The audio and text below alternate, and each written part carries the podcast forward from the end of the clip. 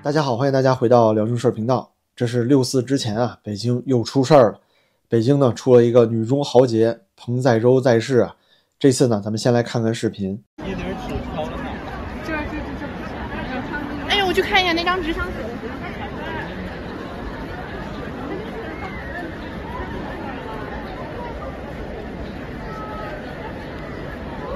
给他啥呀？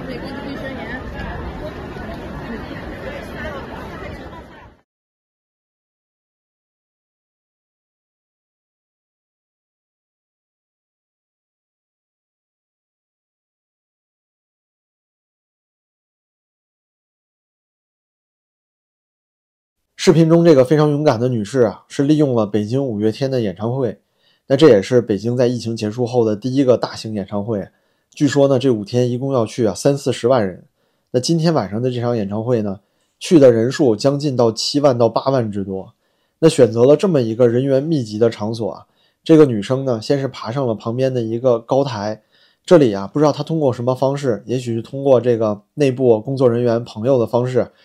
站上了这个高台之后呢，大力的挥舞美国国旗，然后向下扔这个美国独立宣言的选段。那我最开始听说这个情况啊，是我有些朋友也去了这个北京五月天演唱会，他们说呢，看到现场有些混乱，但是呢就进去了，不知道发生了什么事情。我也是今天后来在推特上才知道啊，原来是当时有一个勇敢的女士爬上了这个高台，向下扔这个美国独立宣言。最开始我想这人很聪明。他没有像彭载舟那样直接举条幅要这个习近平下台，那个非常敏感，肯定是要牢底坐穿了。我想扔美国独立宣言呢，也许就是起到一种啊行为艺术的效果，尽管肯定也得是坐牢，肯定也得秘密审判，但是呢，也许最惨就像方斌那样。但是后来我仔细看了这个他扔在地上的传单，就是他所印发的这个美国独立宣言的选段，我才发现啊情况远远不是这么简单。我给大家念一下他扔的这个传单上面写的是什么。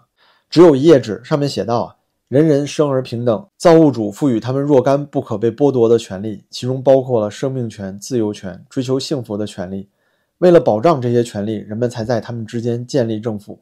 而政府之正当权利，则来自于被统治者的同意。任何形式的政府，只要破坏上述目的，人民就有权利改变或者废除它，并建立新政府。新政府赖以奠基的原则，得以组织权力的方式。”都要最大可能地增进民众的安全感和幸福。的确，从慎重考虑，不应当由于轻微而短暂的原因而改变成立多年的政府。过去的一切经验也说明，任何苦难只要尚能忍受，人类都宁愿容忍，而无意废除他们久已习惯的政府来恢复自身的权益。但是，当政府一贯滥用职权，强取豪夺，一成不变地追逐这一目标，足以证明他旨在把人民置于绝对专制统治之下时，那么人民就有权利，也有义务推翻这个政府，并为他们未来的安全建立新的保障。接下来啊，这一段就完全不一样了。其实上面一段话呢，也并不完全就是逐字逐句的翻译了美国独立宣言，其中呢也夹杂了一些他自己的东西。但下面这一段就完全是他自己写的，致同胞的一段话：在这个世界上，是先有人才有了国家、法律等等一切社会规范。这里就应对了很多小粉红喜欢说的啊，先有国才有家，什么屁话。接着他写道啊，在我们是哪个国家的人之前，我们首先是一个人，是一个个体，是人创造了国家。我们应该忠于的是正确的价值观，而不是忠于哪个政党。我们要尊重自己，自己把自己当人，把同胞当人，国际社会才会尊重我们。中国要拥抱世界，成为一个真正民主自由的国家。成为一个人人都想来的国家，而不是一个人人都想逃离的地方。这个世界上只有价值观相同和价值观不同的两种人。如果你和我想的一样，那么请你想一想，你能为中国的自由民主做些什么？立刻行动起来，做你能做的。我们已经没有时间了。那我看到这儿啊，我的心跳其实都加速了，因为这个女生啊，真的是非常勇敢，我敬佩她的勇气。但是可以肯定的是，这一段话，这个传单发出来。很有可能会给他一个颠覆国家政权罪了，这和当初方斌呢在镜头前面这个疯狂的喊说这个打倒共产党，其实情况性质有点不一样，因为他在中国，在国内肯定是预先计划好，他才能爬上旁边的这个高台，然后呢事先准备好了美国国旗和大量的传单，但是非常非常可惜的就是，以我跟这个现场朋友了解的情况，就是大家并没有很多人注意到这个情况。现场在他扔传单的时候啊，很快他应该就被工作人员、便衣警察和这些保安啊给抓下来了。那现场啊，像北京这种七到八万人的演唱会，这种情况下，便衣警察呀、保安、国安人员是非常非常多的。甚至在这个会场里呢，在看演唱会的人群中啊，都会有大量的便衣警察和国保。那我自己曾经在北京奥运会的时候呢，也做过这个防暴志愿者。那做的事情啊，就是观众都是啊看着舞台，但是这些防暴志愿者呢是反着背对着舞台看着观众，主要就是要小心有没有什么人有小动作。一个是要防止呢这个恐怖袭击，另外一个最关键的就是防止有人展出什么雪山狮子旗啊，拿出什么台独旗帜啊、疆独旗帜啊，出现这种情况的时候要立刻阻止。而且还有一部分人呢。就是坐在每一个观众中间，仔细的观察身边的人，防止他们做出任何呀在政治上有影响力的事情。因此呢，这个勇敢的女士现在还不知道她的名字，但是呢，很可能她的这个行为尽管非常勇敢，尽管非常牛逼，但是并没有起到很大的影响力。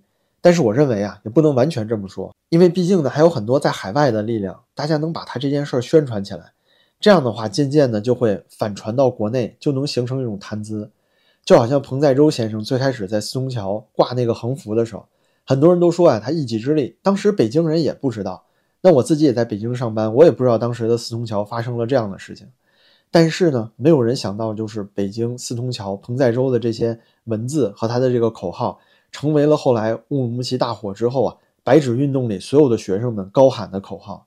其实很多时候啊，你想象不到，像这种文字。能够带给很多呀善良的追求自由民主的人以多大的希望和力量，在我们每天都看到抖音啊、微信啊、微博里面充斥着粉红五毛粉区的时候，这个时候我们看到这些人能够牺牲自己站出来，再次的呐喊，就好像黑暗中的烛火一样，就能让我们心中重新再把那一丝火苗燃烧起来，让我们相信这个社会还有希望。很多善良的人，很多向往自由的人，他们没有办法说话。并不是因为他们不想说，仅仅是因为他们的声音发不出来。但是每一个在海外的人，包括啊，就是像我们这样能够翻墙、愿意在墙外说话的人，尽管呢我没有办法露脸，我自己也是在墙内。我要露脸的话，肯定像他一样立刻就进去了。但是我认为尽一点点可能，只要能做到，就要把他们这些事情，就要把他们做的事儿宣传出去，不能够让他白白去牺牲。所以今天呢，先跟大家通报这样一个情况。具体这个人是谁，还有后续的一些内容，我一定会为大家啊记录下来，并且啊尽自己的可能宣传这样勇敢的行为。最后呢，我还是希望这个女士，这个勇敢的女士一切都好，千万不要最后啊搞得像这个泼墨女孩董瑶琼一样，最后出来的时候呢神志都不太正常。那好吧，今天先到这里，后续呢我再为大家更新。然后您的支持对我也非常重要，感谢您的点赞、评论和转发，咱们就下期再见，大家都保重。